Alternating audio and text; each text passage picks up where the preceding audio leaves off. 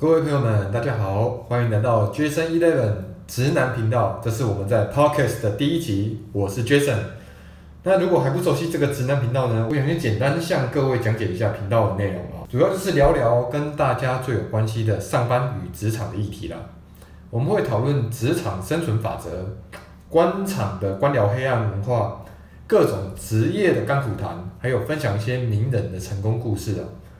因为 Jason 自己啊，本身也是一名上班族啊，所以我会非常的了解在职场上的生存有多么的不易啊，还有大大家为了打拼赚钱而遇到过的各种辛苦的鸟事啊。那其实我自己已经有先进一个 YouTube 频道，一样也是叫做 Jason Eleven 直男频道，有兴趣的朋友可以先去看看啊。那我们今天的主题就是上司的好坏决定你的成败。就是主管与主管的种类啦。那在进入主题之前呢，我想先跟各位分享一个小故事啊。以前呢，在我还是在当业务的时候，有一天有一个我负责的客户，当时我们公司卖给他的产品呢，真的是真说是用亏本价在卖他，因为这个客户毕竟跟我们的老板有点关系啊。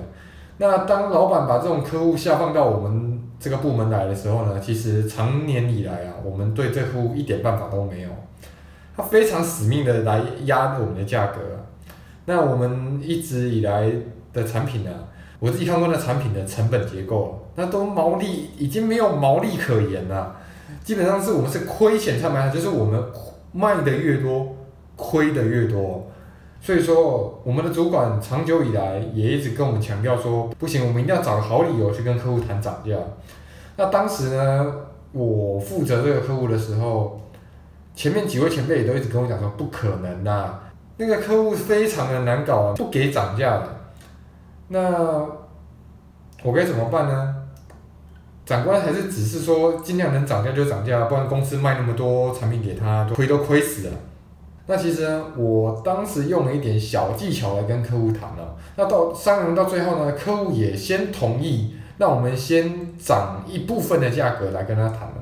那当然，客户被我这个小业务给涨价，他当然会有点不爽了，他还是会要求来要来见我们的部门主管了。那我去跟部门主管说，呃，客户希望主管还有我一起去跟客户开个小会。那当时我在跟主管讨论的时候呢，我会跟主管分析说。呃，我们的成本结构大概是多少多少多少？那我们应该拿这个来跟客户谈，让他们知道说我们的难处。结果啊，没想到我的主管呢他居然对我说：“啊，杰森啊，跟你说过多少次，这个客户啊，你直接跟他谈价格，他不会理你呀。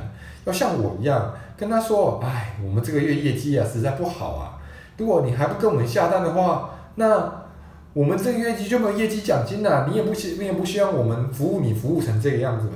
简直言之就是打一个悲情牌，但是呢，我的主管还有点酸我的说啊，如果你照你那样的，如果你照你那样的方式跟他谈，能谈得成功的话，那要我去做什么？如果你真的能够谈得成的话，那我就给你加业绩奖金。那在这个当下，其实我的主管还不知道，其实我已经跟客户谈成了下一笔的订单了，而且价格还已经微幅涨上去了。所以当我跟我的主管说。呃，主管，我已经把客户订单的售价已经先调上去了。那主管是吓一跳，说：“哦，是下个月订单吗？”我说：“是啊。”那主管说：“好啊，那这个单价他们接受啊？”我说：“接受啊。”然后我的主管就说：“啊，好啊，OK 啊，那没问题啊，那我们这次去就跟客户喝喝茶、聊聊天就好了。”那我这时候心里也想说：“哼哼，那我的业绩奖金呢？”那所以呼应到今天的主题哦，我想先问大家啊，你们的主管？是神一般的领导，还是猪一般的队友呢？相信呢，各位朋友在踏入职场后，一定要面对就是主管的提息、命令与指导。不过当然了，一样米养百样人，一份薪水能请到的主管也是千千百百种。在我踏入职场才四五年的时间呢，我就已经经历过五六位主管的风格了。偶然呢，我在网络上看到《经理人》杂志描写的一位知名作家上村光弼写的书啊，叫做《部署力一级棒》。虽然那本书啊我还没看过，但文章所描述的主管可以大致分为四个象限，有四种类型的，依照能力的强与弱、个性的好与坏来划分了。我瞬间想到这四种主管呢，我好像通通都有遇过哎。而且我在我跟大家讲解完这四种主管之后，最后我再给各位朋友们加码第五种我所遇过的主管类型哦。好，第一种就是能力强与个性好的主管，简称神主管。那神主管在工作上具备完整的专业知识，对公司的处理以及解决问题的能力之好啊，是公司内同仁有目共睹。神主管在上司的眼里能完美的完成任务，对于提膝后进更是不遗余力的栽培，不会藏私啊。上司与部属都爱戴他们，这种技能数几乎全部点满的神主管当然是为数不多，且几乎要靠点缘分才能遇得到。不过人啊，终究不是完美。神主管常常因勤奋的工作，专注力非常高，再加上神主管遇到问题时，也通常是采用最直接有效的方式来解决。绝对不会跟你废话，不免让旁观者产生一种强者开有霸气的压力啊！不熟悉神主管的人可能会觉得神主管并不是那么好亲近的。那么第二种主管类型呢，就是能力强但性格差的主管，我们简称虎主管虎主管呢，我到目前为止只遇过一次，真的是非常的难搞。虎主管的独立工作能力啊，绝对没话说。